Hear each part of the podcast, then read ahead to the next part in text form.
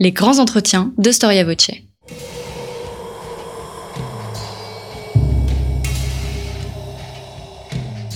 Une émission de la rédaction de Storia Voce.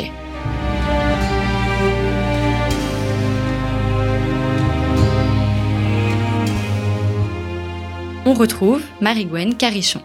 Chers auditeurs, bonjour, je suis ravie de vous retrouver pour une nouvelle émission Storia Voce de nos grands entretiens.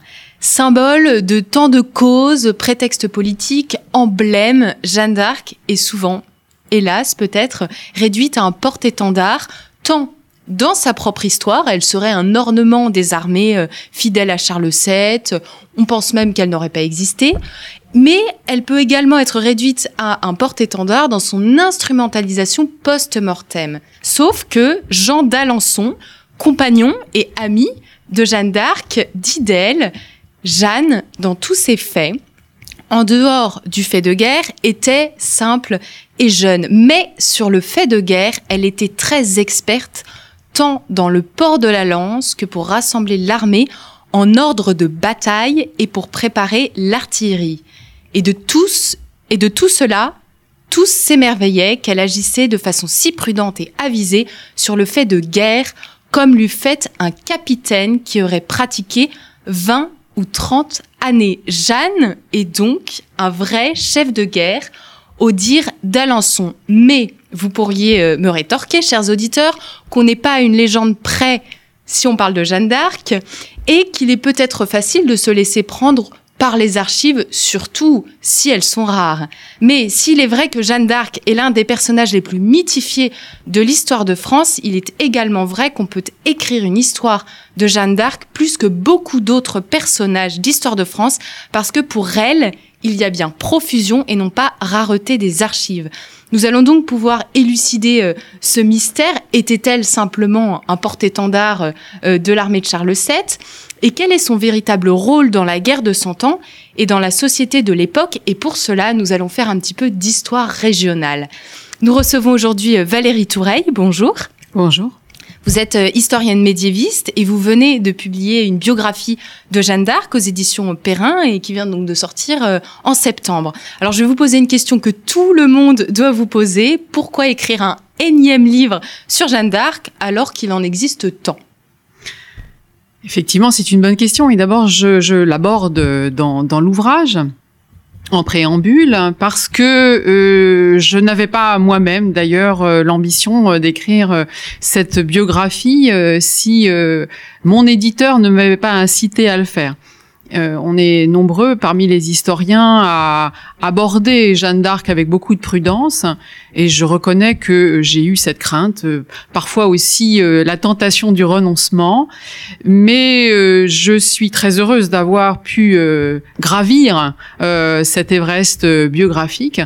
Et j'aurai sans doute l'occasion lors de cet entretien d'expliquer toutes les ramifications ou tous les chemins qui m'ont conduit jusqu'à Jeanne. Alors vous, vous faites un travail d'historien, vous partez des archives, même si, alors normalement, euh, l'un ne devrait pas contredire l'autre, mais votre livre se lit très facilement et très agréable à lire. Il y a des vrais euh, passages euh, très bien écrits, de très belle littérature. Vous, vous êtes concentré sur les archives, et certaines archives en particulier. Quelles sont-elles? Alors effectivement, on a tant écrit sur Jeanne d'Arc que j'ai d'abord et avant tout privilégié l'archive. Donc je suis revenue aux matériaux. Et vous l'avez très bien euh, souligné, ils sont nombreux, euh, beaucoup plus nombreux d'ailleurs euh, que pour euh, bien d'autres grands personnages de, de, la fin du Moyen Âge. Et euh, ce matériau est complexe à manipuler. On pourra parler du procès, surtout du procès de réhabilitation, qui effectivement fait intervenir des témoins, des personnages qui ont croisé Jeanne d'Arc en réécrivant parfois quelque peu l'histoire, mais qui sont des documents et des témoignages qui sont d'une richesse extraordinaire.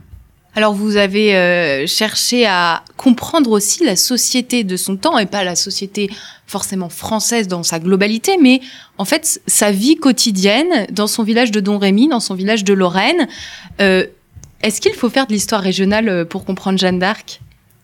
Pas seulement, mais en fait, on peut effectivement jouer sur les échelles, euh, faire de la micro-histoire et puis après de l'histoire globale. En fait, euh, il faut revenir un tout petit peu sur mon parcours et mes recherches. Ça fait un certain nombre d'années que je travaille sur la violence, en particulier la violence de guerre, et euh, j'ai j'ai publié il y a quelques années un ouvrage sur un seigneur lorrain qualifié d'écorcheur qui a justement une très grande proximité avec je dirais plutôt euh, la famille de Jeanne d'Arc avec Jeanne d'Arc elle-même. Donc euh, euh, ma connaissance des archives de Lorraine a été effectivement un atout pour mieux comprendre cet environnement. Et puis en retravaillant sur les témoignages des gens qui dans son village ont parlé d'elle, lui ont donné aussi une autre coloration, une autre dimension, plus humaine d'une certaine manière. Vous avez dit, il y a des gens qui imaginent que Jeanne d'Arc n'a même pas existé c'est vrai, c'est des choses qu'on peut encore trouver au XXIe siècle, qui, euh, moi, me sidèrent.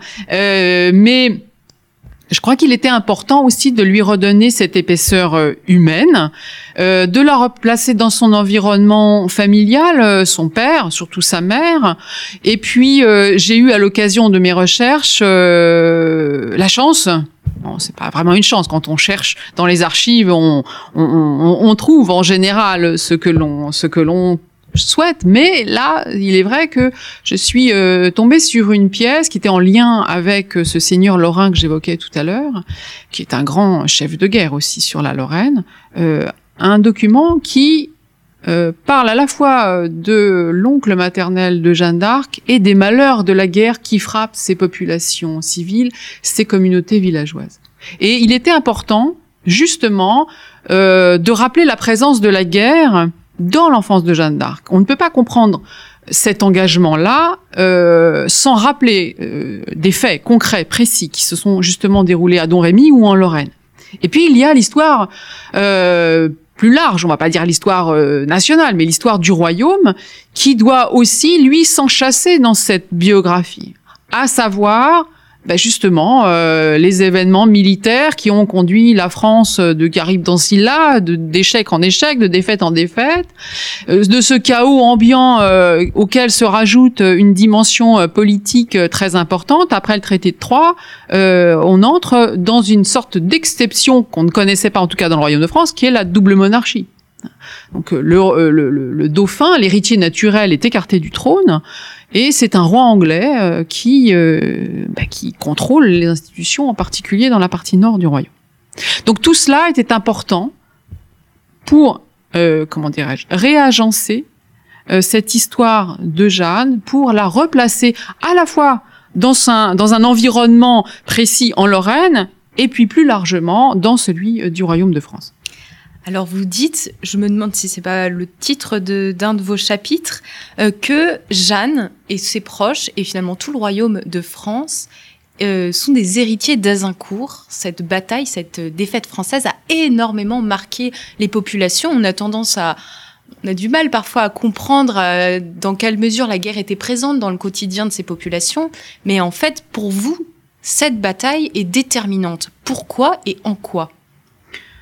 D'abord parce qu'elle rebat euh, les cartes du jeu politique. J'ai évoqué euh, tout à l'heure le, traité de Troyes, mais on peut remonter quelques années en amont, justement euh, à Azincourt. Je lui ai consacré un, ouvrage, non pas tant sur la bataille en elle-même que sur ses lendemains. réaménagement des structures militaires, des cadres de l'administration, ces Armagnacs qui montent, ces nouveaux baillis que l'on nomme, et effectivement, dans cette conscience collective, dans cette mémoire collective, le poids de la défaite. Il y a autour de Jeanne d'Arc des capitaines, des hommes de guerre qui sont peu ou prou des héritiers de la bataille. Pourquoi? Parce que euh, en général, ils ont perdu euh, un père, euh, un frère, des oncles dans cette dans cette terrible défaite, qui a d'ailleurs aussi des incidences en Lorraine. Hein, le duc de Bar meurt avec l'un de ses fils euh, à la bataille. Euh, il y a donc aussi sur le plan de la Lorraine et de l'histoire régionale euh, des nouvelles alliances politiques qui se dessinent. C'est pourquoi j'évoque cet héritage. Et vous évoquiez en introduction Jean d'Alençon, le duc d'Alençon, de par sa famille, a payé aussi un lourd tribut à, à coup. Alors, euh, ça m'a surpris quand j'ai ouvert votre livre. Votre premier chapitre n'est pas euh, naissance euh, et jeunesse de Jeanne ou, ou les origines, mais c'est Orléans. Vous parlez d'Orléans, du siège d'Orléans en 1429. Pourquoi ouvrir votre livre sur ce siège? C'est le moment emblématique, c'est celui qui va caractériser la figure de Jeanne. À partir d'Orléans, la libération d'Orléans, elle devient la pucelle d'Orléans. C'est le premier euh, moment de sa geste qui est perçu comme le signe que tous attendaient. Il y a la question du signe qui revient souvent, qui reviendra souvent d'ailleurs dans ses interrogatoires. Euh, elle dit qu'elle est portée par des voix, comme vous le savez, et euh, ce qu'elle va défendre auprès du dauphin, c'est l'obtention d'une troupe pour délivrer la ville. L'année 1428, parce que le siège d'Orléans a débuté donc à l'automne 1428, l'année 1428 est une période très difficile. Difficile pour le dauphin qui s'est réfugié donc euh, euh, en, delà de, de, de, la Loire. Et il y a euh, en 1428 une double offensive sur la Lorraine. Vaucouleurs est prise en tenaille par les Anglo-Bourguignons et sur la Loire. Les Anglais avaient déjà commencé en 1427, ça s'était pas très bien passé. Mais il faut absolument franchir la Loire pour mettre en difficulté le dauphin. Donc, euh, ce qui est très intéressant, c'est de voir que pas seulement dans les élites politiques et militaires, mais peut-être que dans la population euh, civile aussi, on a bien conscience que ce siège d'Orléans est quelque chose d'emblématique, est un moment emblématique. Et puis vous abordez néanmoins sa, sa naissance, vous dites que euh, finalement euh, on sait beaucoup de choses sur Jeanne d'Arc euh, proportionnellement aux, au savoir qu'on a sur ses contemporains et les nobles de l'époque. Donc Jeanne d'Arc, je pense que tout le monde le sait aujourd'hui, mais les légendes sont tenaces, n'était pas une bergère en haillons comme a voulu le faire croire un peu le 19e siècle, mais elle était la fille d'un notable de Don Rémy. C'est-à-dire qu'elle a eu quelle éducation? Est-ce qu'elle savait vraiment Est-ce qu'elle savait lire et écrire? Euh, Qui lui a transmis la foi? Qui a mené un petit peu euh, sa détermination? Parce qu'elle devait avoir du caractère quand même pour aller voir euh, les nobles, le roi et leur dire euh, je, je, vais vous apporter quelque chose et puis la solution presque à tous vos problèmes. Euh, voilà, comment dans son enfance on trouve les germes euh, de sa vie de guerrière? Alors il n'y a pas que les germes de sa vie de guerrière, il y a aussi la foi. Il faut la rappeler. Alors il y a beaucoup de questions hein, là qui, euh, qui sont posées.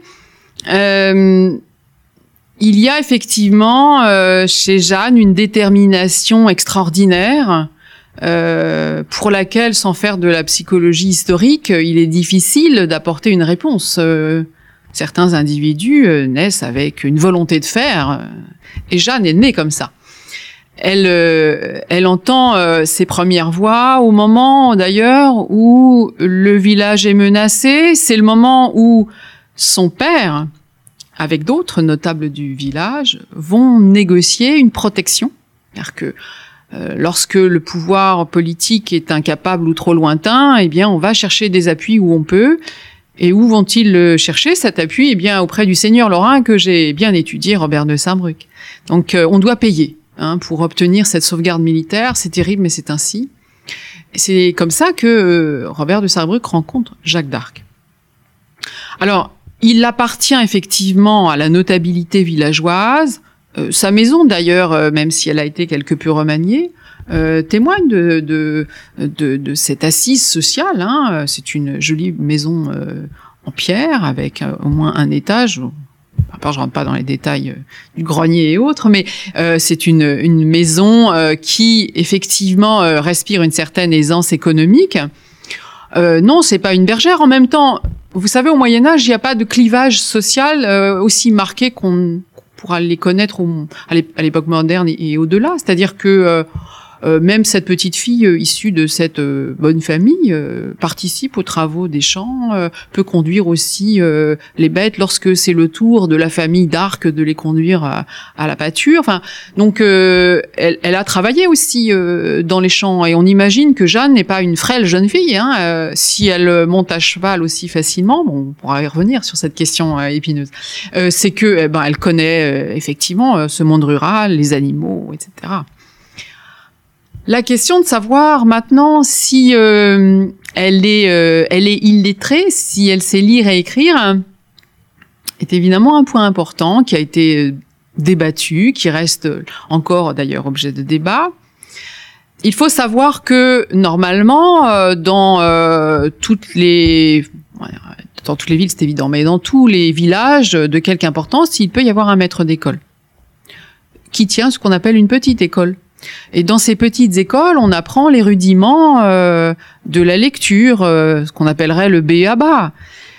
Et puis peut-être pour ceux qui sont un peu plus doués ou qui peuvent consacrer plus de temps aussi les rudiments de l'écriture étymologiquement, et au sens médiéval du terme, être illettré, ça veut dire ne pas connaître le latin. Effectivement, euh, Jeanne est illettrée de ce point de vue-là. Je ne pense pas qu'elle maîtrise le latin. Il aurait fallu qu'elle euh, qu'elle ait le temps de faire des études plus poussées et de toute évidence, ça n'était pas un choix euh, personnel. En revanche, euh, je suis persuadée qu'elle n'a pas appris à signer dans les quelques semaines qui ont suivi le début de son épopée il est normal que ce soit quelqu'un d'autre qui rédige les lettres, comme on le trouve très souvent au Moyen Âge, même si on a des documents euh, qui sont euh, aussi, euh, comment dirais-je, des documents. Bah, pour Robert de Sarrebruck, j'ai des lettres autographes, c'est-à-dire que il les a à la fois rédigées et signées, ce qui est rare pour un homme d'armes hein, quand même.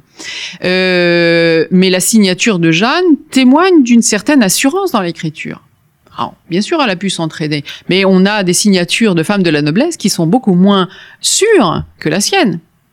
Et puis, pourquoi cette importance de l'écrit chez Jeanne Si elle était incapable de lire et de comprendre euh, l'enjeu de, l'écrit, justement? Donc, à mon sens, euh, elle maîtrise l'écriture euh, et elle maîtrise évidemment la lecture. Donc, ça, c'est mon opinion. Euh, après, euh, elle peut encore être débattue, mais euh, je pense qu'il y a un certain nombre d'éléments qui plaident en, en, la faveur de cette maîtrise de l'écriture et de la lecture. Au moment de son procès, d'ailleurs, lorsqu'elle sera euh, enfermée et seule dans sa cellule, elle va demander à lire des pièces du procès. Donc là, elle ne bénéficie d'aucune aide. Je vois pas pourquoi elle aurait demandé à lire des documents qu'elle aurait été incapable de lire. Dans la détresse dans laquelle elle se trouvait, je pense qu'elle avait d'autres urgences que ça, si elle était impuissante face à l'écriture. Et ce qui est assez troublant d'ailleurs dans les actes du procès, on peut invoquer plusieurs causes. C'est la pertinence de ces réponses qui sont d'une grande intelligence. On sent qu'elle est structurée, euh, elle sait penser, elle sait réfléchir, elle sait argumenter, elle connaît presque la rhétorique. Comment vous expliquez euh, On a l'impression cette culture de Jeanne, au moins, euh, en moins dans son langage? Oui. Alors, il faut faire attention aussi au fait que euh, on a un double filtre hein, dans euh, dans les documents du procès qui nous sont parvenus la minute française en particulier. Il a, il a fallu faire une, une traduction. Euh, ce sont des mots que l'on a aussi euh, médiatisés par l'écrit, donc qui ont euh, édulcorer une partie de la vivacité euh, des, échanges, mais vous avez raison de dire que euh, c'est une jeune fille euh, qui démontre à la fois un aplomb, une capacité à répondre avec beaucoup de bon sens. Euh, et c'est très frappant. Au fond, elle lutte face à ses juges comme elle a lutté aussi euh, sur les champs de bataille. Donc ça, c'est c'est troublant et fascinant à la fois. Euh, comment l'expliquer? Eh bien, on, évoquait la détermination euh, de Jeanne tout à l'heure. C'est vrai que très jeune, déjà, elle avait une idée très précise de ce qu'elle voulait faire. Euh, déjà, à commencer par ne pas vouloir se marier pour s'engager sur une autre voie contre la volonté de ses parents. Oui, parce qu'à son âge, enfin à l'âge où elle elle commence son épopée, si on peut, on peut parler comme ça. Euh, elle est censée se marier et puis voilà, euh, avoir une vie entre guillemets tranquille à Don Rémy. Et dès le début, elle dit à ses parents J'ai une autre destinée. Alors on ne sait pas très bien ce qu'elle a dit à ses parents. Ce qui est sûr, c'est qu'ils ont euh, contracté une promesse euh, de, de, mariage ou peut-être euh, est-on allé jusqu'au fiançailles, qui est une promesse en soi, qui juridiquement engage la famille. Il est logique aussi que ce soit la famille qui s'en charge, comme souvent. Ce qui prouve aussi que les parents ont, ont à cœur de lui trouver un bon parti.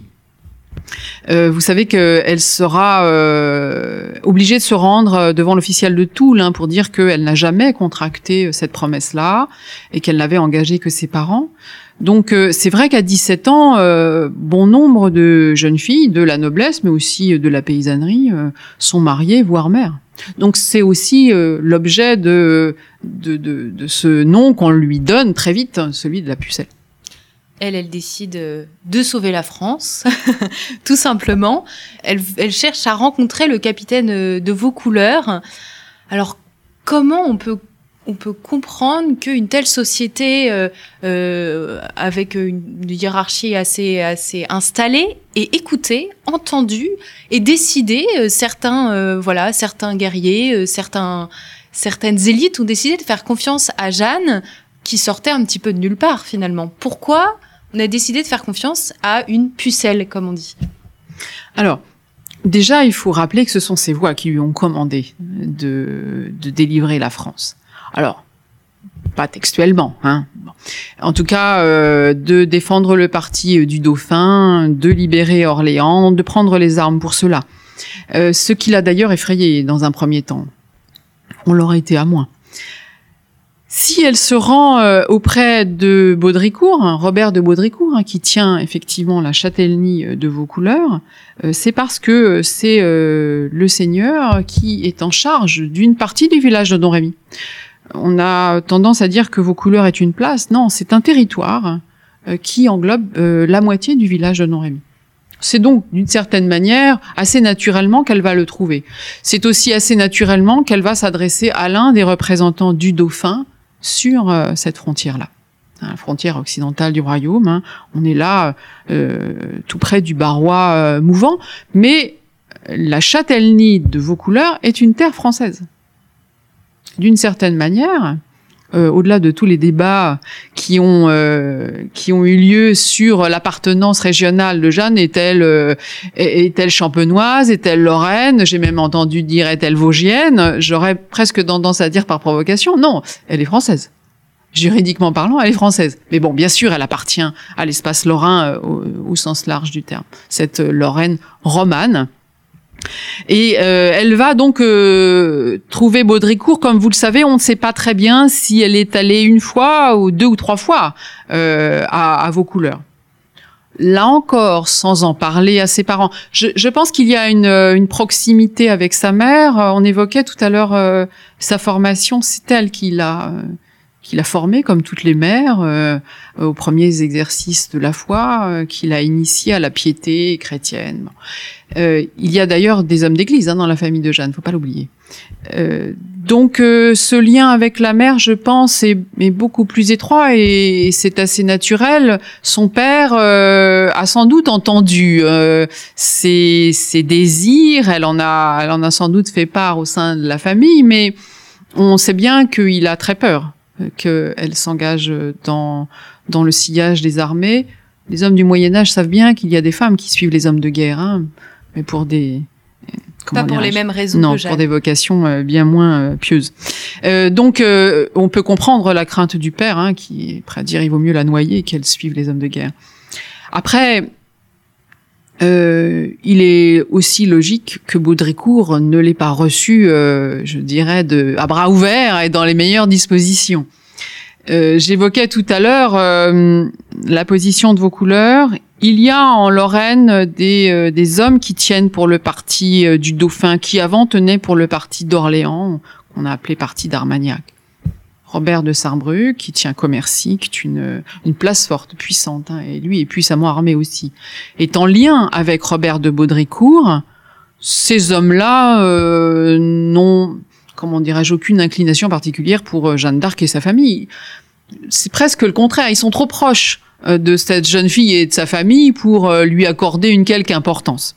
Et puis Robert de Baudricourt, c'est euh, un homme de guerre du XVe siècle. Bon, c'est normal qu'il ne s'en laisse pas compter. Il y a cet épisode où on dit d'ailleurs il faut que tu retournes chez toi et que ton père te donne une bonne paire de claques plutôt que de venir m'importuner. J'évoquais 1428. Hein, Robert de Baudricourt a autre chose à faire que de s'occuper de cette cette jeune fille alors que les ennemis menacent sur les frontières. Et pourtant, et pourtant, même les hommes de guerre les plus chevronnés, les plus rudes, euh, sont euh, peut-être sensibles au message divin. Au Moyen Âge, les hommes et les femmes euh, sont sensibles aux signes. ce qu'on pourrait appeler le merveilleux. il y a donc une petite porte d'entrée qui a sans doute facilité cette première connexion avec Baudricourt. Mais à mon sens, et c'est ce que j'explique aussi dans le livre, ça n'est pas le lien avec René d'Anjou qui justement à la suite d'Azincourt euh, se retrouve euh, par mariage euh, lié au duché de Lorraine. Ça n'est pas non plus sa mère qui ont dû favoriser ce rapprochement ou cette entrevue entre Baudricourt et Jeanne. je pense plutôt que j'en suis même persuadée, il y a des courriers très réguliers qui sont échangés entre tous les officiers et le dauphin, Évidemment, euh, Baudricourt est en lien avec, euh, avec Charles. La preuve en est qu'au moment où Baudricourt la reçoit pour la dernière fois et lui accorde sa confiance, il y a un homme euh, à ses côtés dont on parle peu, c'est Colette Vienne. Colette Vienne, c'est un messager du dauphin. Et Baudricourt a sans doute échangé avec avec Charles pour lui dire il y a une jeune fille dont on parle beaucoup dans la région et qui prétend qu'elle pourrait être un atout, un appui. Et sans doute que Charles lui dit banco, hein, c'est un peu anachronique mon expression, mais je n'ai rien à perdre hein, à écouter cette jeune fille, d'autant que c'est un moment, euh, je l'ai expliqué, euh, compliqué, voire chaotique euh, sur le plan politique, hein, et les grands ont l'habitude d'écouter des prophétesses. Il y a aussi euh, cette prophétie qui dit c'est une femme venue de Lorraine qui sauvera le royaume de France qu'une autre femme a perdu. On revient au traité de Troyes. Le dauphin, alors, il y a quelque chose d'assez particulier, euh, je trouve, dans, la vie de Jeanne, dans son épopée, dans son aventure, c'est sa relation avec le, dauphin, avec le roi.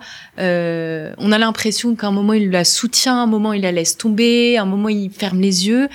Concrètement, est-ce qu'on peut savoir ce qu'il attendait d'elle, euh, s'il l'appréciait, s'il a voulu la sauver, voilà, dans toute la continuité de leurs échanges? Alors c'est un personnage que je, suis de près euh, bah, depuis que je m'intéresse euh, justement à la question de la Lorraine euh, et de la politique en général autour d'Azincourt et, et, ses lendemains. Contrairement à ce qu'on a longtemps dit, Charles VII est un personnage beaucoup plus complexe. Ça n'est pas cette figure un peu pâle et dominée même si euh, il est difficile de présenter une seule face du personnage tant il est complexe aussi. Euh, une chose est sûre, c'est un, c'est un, c'est un cynique, si je puis dire, en politique.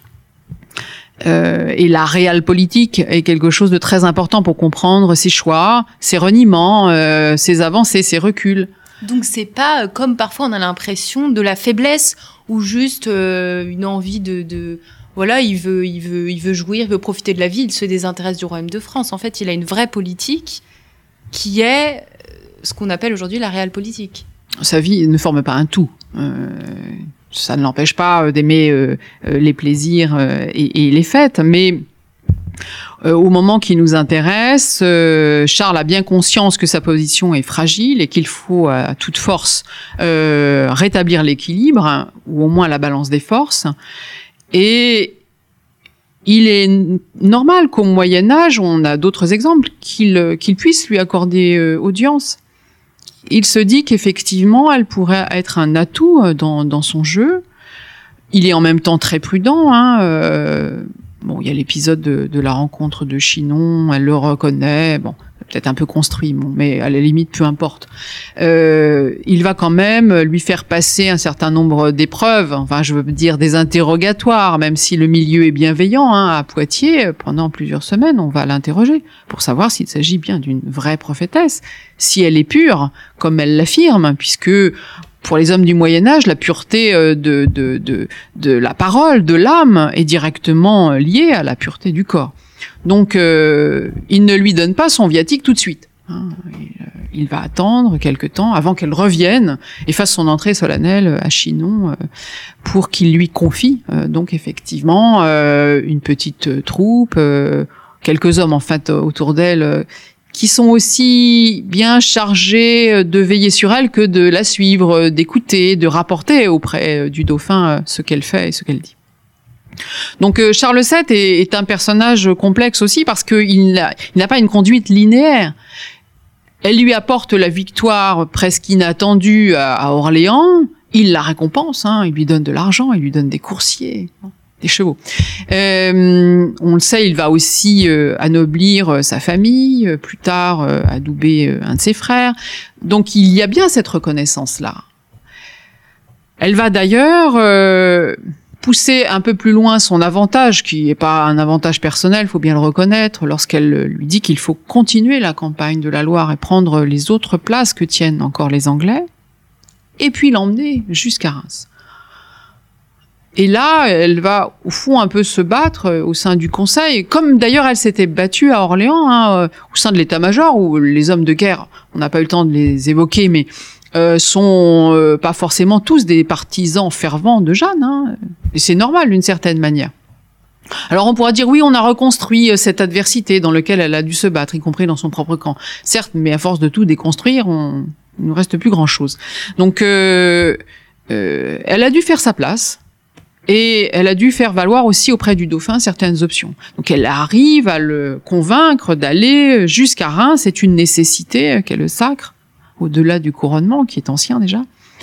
Euh, mais c'est vrai qu'après, euh, lorsqu'elle veut pousser euh, les troupes jusque sous les murs de Paris, le dauphin est beaucoup plus réticent. Enfin, on pourrait déjà plus l'appeler le dauphin. Moi, j'ai toujours tendance à l'appeler le dauphin, même après 1422, euh, pour attendre le sacre. Mais enfin, bon, peu importe les noms, il est couronné en 22. Charles VII, en tout cas, euh, n'est pas n'est pas très favorable à, la prise euh, ou au siège de Paris.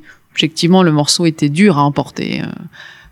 On peut lui accorder ce, ce crédit hein, que politiquement, militairement, c'était quand même trop difficile d'emporter Paris. Mais euh, après cet échec parisien, il va euh, franchir à nouveau la Loire et licencier euh, et licencier l'armée.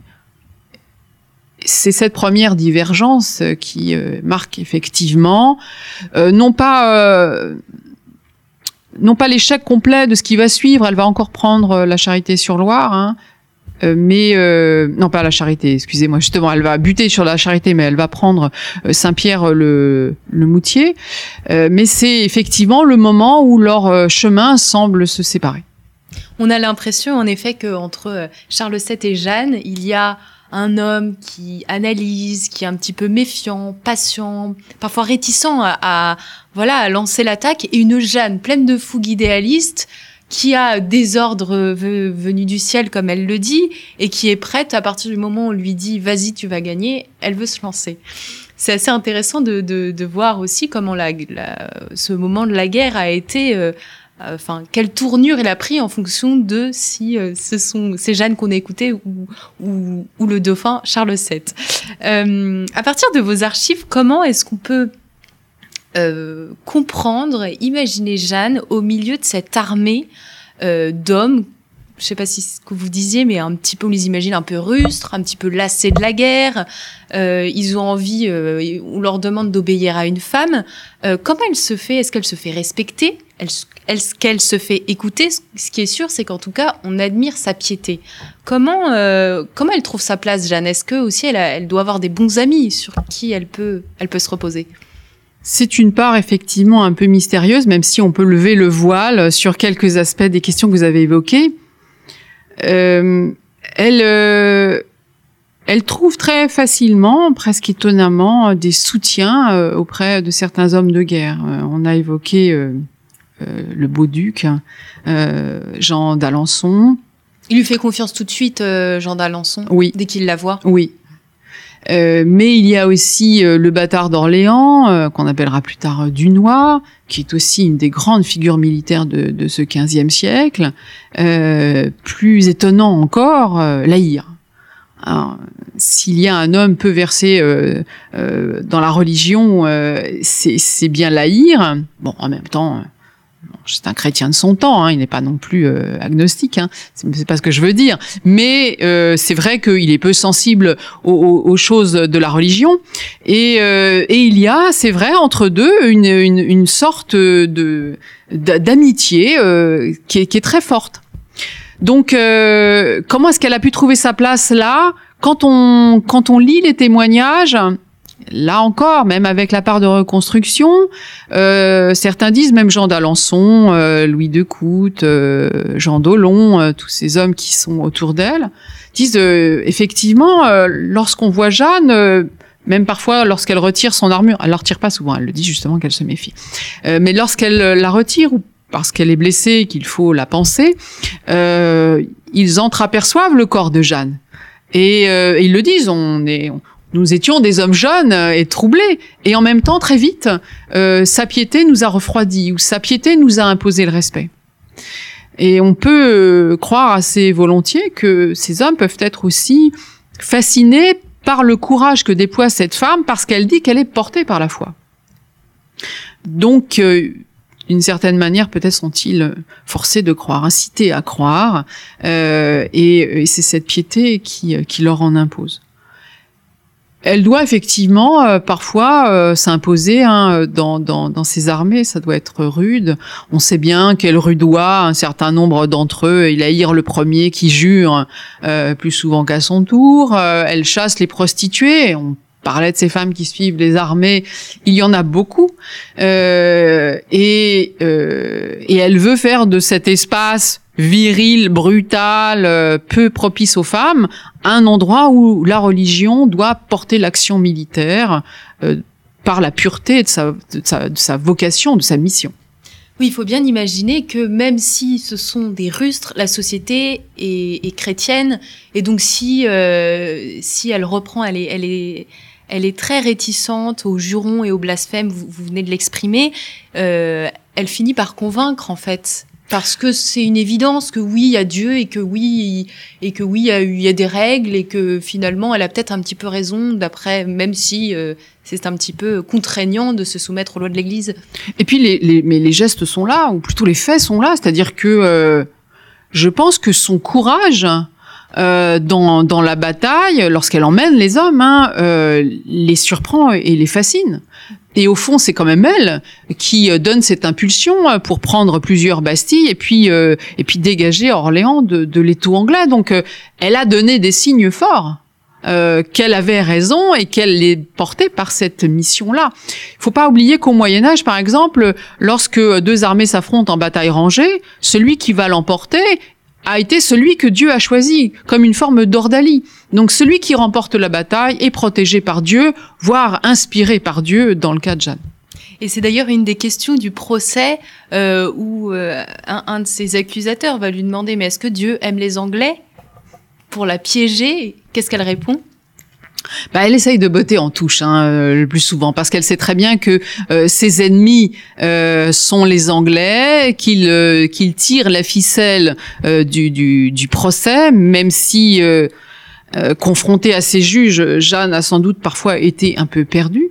donc elle dit clairement, les Anglais n'ont rien à faire sur le sol de France. Pour les Bourguignons, où on essaie de la perdre aussi, elle dit au, fond, il vaudrait mieux tenter la réconciliation euh, des princes, hein, autrement dit entre Charles et, Philippe. Euh, mais elle est très habile, très très habile. Le procès, on va en venir puisque donc Jeanne est capturée. Alors ce procès, est-ce qu'il est ecclésiastique? Est-ce qu'il est mené par les Anglais? Est-ce que finalement il est euh, un petit peu manigancé quand même par des proches du roi? Comment on peut le définir, ce procès qui a l'air d'être long, compliqué, et on a l'impression que beaucoup de personnes y ont pris part? Alors déjà, on peut répondre euh, très clairement que euh, personne dans l'entourage du roi n'a manigancé ce procès. Même si, comme je le disais tout à l'heure en évoquant l'état-major militaire, il y a aussi autour du roi des hommes qui, des conseillers, qui ne sont pas euh, franchement euh, favorables à Jeanne ou semblent l'ignorer ou se disent qu'après tout euh, c'est une façon de, de, perturber le jeu politique qu'il maîtrise depuis un certain nombre d'années. Une empêcheuse de tourner en rang pour dire les choses clairement. Euh, il y a deux hommes d'ailleurs qui euh, se mettent une lutte, qui mènent une lutte acharnée autour de Charles VII, qui vont brouiller euh, là encore le paysage politique, sans doute aussi détourner Charles de de l'appui qu'il aurait pu lui apporter. En même temps, faut pas oublier que maintenant qu'il est sacré, de voir son sacre à une femme que les Anglais enfin, dénoncent comme une femme de mauvaise vie, voire comme une sorcière, le déstabilise politiquement aussi. Non, c'est euh, c'est un euh, c'est un procès euh, qui est ambigu sur deux points. Le statut de Jeanne est normalement celui d'un prisonnier de guerre. On a d'ailleurs retrouvé euh, euh, un document anglais où elle est nommée comme prisonnière de guerre. Lorsqu'on est prisonnier de guerre au Moyen Âge, on a un statut spécifique qui est celui de pouvoir être racheté sur rançon. Il y a d'ailleurs une rançon qui est payée. Euh, sauf que une fois la rançon payée, Jeanne n'est pas libérée, ce qui devrait être le cas. En fait, euh, ce sont ces juges, hein, euh, Cochon, qui va euh, racheter donc euh, par le biais du roi d'Angleterre, hein, qui va racheter donc euh, Jeanne pour être jugée. Et on va lui faire donc un procès, euh, un procès d'église en inquisition. Donc vous voyez que là, il y a déjà une espèce de discordance entre son statut et l'incrimination, plutôt le, le profil du procès qu'on va lui intenter. Si on est dans un procès d'église, elle aurait dû être détenue dans une prison d'église. Ce n'est pas le cas. Comme vous le savez, elle est détenue par les Anglais euh, dans le château de Bouvreuil à Rouen. Donc euh, ces, euh, ces éléments sont très déstabilisants. Ils vont d'ailleurs être repris euh, lors du, du, du procès en nullité pour dire que effectivement il y a eu des, des écarts par rapport à la procédure que l'on aurait dû suivre au moment du procès. Pour autant, euh, Pierre Cochon, qui est le maître d'œuvre de ce procès, qui est effectivement très proche des Anglais, depuis le traité de Troyes d'ailleurs, il est là. Euh, Cochon mène la danse hein, pour ses alliés anglais. Il y a aussi un autre allié de poids euh, qui va fournir presque tous les arguments juridiques au procès, c'est l'Université de Paris. Euh, tous les docteurs en décret en droit canonique euh, qui sont à Paris euh, vont être intimement liés au procès. Certains vont euh, d'ailleurs euh, être sollicités pour valider la condamnation de, de Jeanne. Donc, faut pas l'oublier aussi. Il faut pas non plus oublier qu'à Paris, ce sont les Anglais qui sont maîtres. Et l'université de Paris se dit qu'après tout, elle a tout intérêt euh, à servir euh, ses intérêts en suivant euh, le pouvoir anglais. Donc c'est cette configuration politique un petit peu compliquée qu'il faut essayer de comprendre pour analyser ce procès. Maintenant, soyons clairs, les Anglais veulent son élimitation euh, pure et simple, et il n'y a pas meilleur procès pour manipuler l'incrimination qu'un procès d'inquisition. Et pourquoi euh, les ecclésiastiques veulent son élimination? Parce que ce sont euh, des hommes qui euh, doivent, pour une part, leur prébande aux Anglais. N'oubliez pas que la Normandie est occupée euh, depuis euh, 1417 et que, euh, ma foi, euh, mis à part les campagnes dont on n'a pas beaucoup parlé parce que Jeanne appartient à, un autre courant euh, qui, euh, qui est sous-jacent pendant toute cette période-là, euh, de la première moitié du XVe siècle, euh, à Rouen, euh, voilà, euh, l'é- l'élite, euh, l'élite religieuse euh, s'entend fort bien avec l'élite politique anglaise. Et, puis bon, euh, Cochon a une mission, hein, c'est euh, d'éliminer euh, Jeanne d'Arc. Parce que ce qui est très étonnant, on parlait tout à l'heure de ces hommes du Moyen Âge qui euh, sont attentifs aux signes. Euh, on a plein d'éléments qui nous montrent que les Anglais sont très superstitieux. Il y a des, il y a des désertions qui se sont multipliées hein, depuis que Jeanne intervient. Euh, c'est vrai, ils l'injurient, ils se moquent d'elle, mais ils ont peur d'elle aussi. Hein, une espèce de peur complètement, euh, évidemment, euh, irrationnelle. Mais euh, eux aussi hein, sont, sont baignés dans ce même merveilleux. Donc il faut à toute force éliminer Jeanne. Et on peut comprendre qu'elle fasse peur, parce qu'au début, euh, les Anglais ont dû se dire c'est une prophétesse. Bon, elle parle de Dieu, elle dit qu'elle vient de Dieu, et puis voir qu'ils perdaient du terrain quand même. Donc peut-être pour, pour assurer leur religion aussi, puisque les Anglais euh, ont la même foi que les Français à cette époque. Et il y a quelque chose que j'ai trouvé assez frappant et que vous dites dans votre conclusion. Jeanne est une fille du peuple qui a été un personnage secondaire pour les grands du royaume, mais toujours vénérée par ceux de son milieu. Depuis le début de, de sa mission, Jeanne a une place particulière euh, dans, la mémoire de Lorraine et dans la mémoire de France. Même pas dans la mémoire, euh, dans la réalité du XVe siècle. C'est-à-dire que dès le départ, euh, on évoquait tout, à l'heure vos couleurs, euh, elle trouve des appuis, elle trouve des partisans, des fervents partisans. à vos couleurs, les habitants se mobilisent pour lui apporter des vêtements, un cheval. à chaque fois qu'elle se déplace, il y a une ferveur populaire autour d'elle. Et ça, c'est très très marquant. Euh, ceux qui vont aussi porter euh, euh, sa vénération et même la commémoration de, de la libération euh, d'Orléans, ce sont les gens du peuple et les femmes d'ailleurs en particulier. Les, les femmes sont, euh, sont, sont fascinées. Les, les, témoins le disent d'ailleurs. Les femmes cherchent à la toucher. Alors elles s'en moquent un peu. Elles disent oh, c'est des croyances de bonne femme. Euh, elle, a, elle, a, un côté très très rude aussi. Elle finit par avoir un côté un peu rude et, elle dit bon ça ce sont des trucs de bonne femme. Mais il y a effectivement autour d'elle une vraie ferveur populaire, un soutien de ces gens du peuple qui vont, euh, au fond, toujours lui accorder euh, euh, leur confiance. Qu'est-ce que ça nous dit sur euh, l'histoire des mentalités du XVe siècle? Beaucoup de choses. Euh, que la population civile a résisté envers et contre tout. Parfois, lorsque les élites euh, collaboraient, euh, il y a des gens qui sont entrés en résistance. Euh, J'évoquais le cas de la Normandie où ils ont été très très nombreux euh, à prendre le maquis dans les forêts pour essayer de résister euh, aux Anglais en harcelant les convois. à sa manière, elle appartient aussi à cette forme de résistance populaire.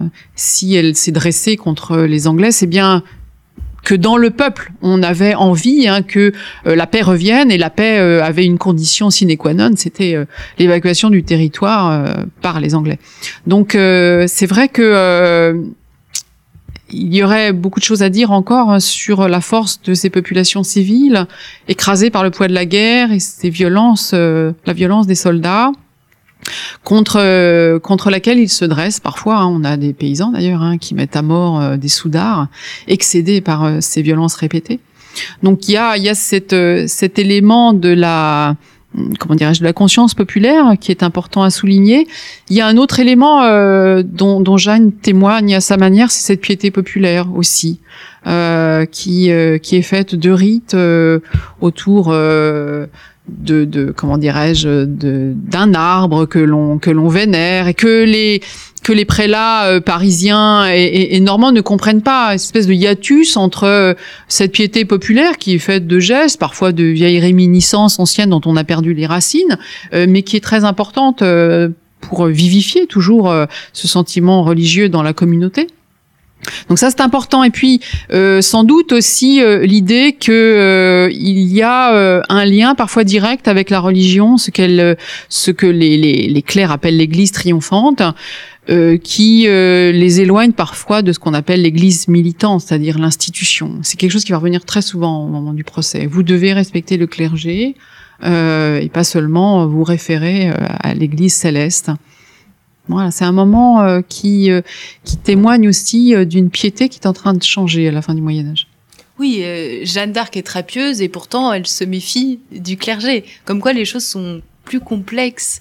Euh, Alors elle, elle, elle, se méfie d'une partie du clergé. Hein. Elle est très attachée au curé de sa paroisse et d'autres euh, des servants bien sûr, hein. mais elle sait que euh, ce clergé-là, en tout cas, n'est pas forcément celui qui accorde ou à, à qui Dieu accorde sa confiance en tout cas. Merci beaucoup euh, Valérie Toureille euh, de nous avoir parlé de Jeanne d'Arc. On a, on a, on, voilà, on a vu une facette un petit peu différente. Et puis, euh, chers auditeurs, je vous recommande euh, de, de, voilà, de lire la biographie de Valérie Toureille, Jeanne d'Arc, qui vient de sortir chez Perrin, et vous aurez le loisir de lire des, euh, voilà, des, des extraits d'archives, ce qui est toujours très intéressant et ce qui permet de mieux resituer cette Jeanne dans son contexte historique, social, politique, et puis de découvrir un petit peu une frange d'histoire, euh, euh, d'histoire de Lorraine, dont vous êtes spécialiste, euh, Valérie Toureille. Merci à vous, chers auditeurs, pour votre écoute et pour votre fidélité. Et je vous dis à très bientôt pour une nouvelle émission de nos grands entretiens.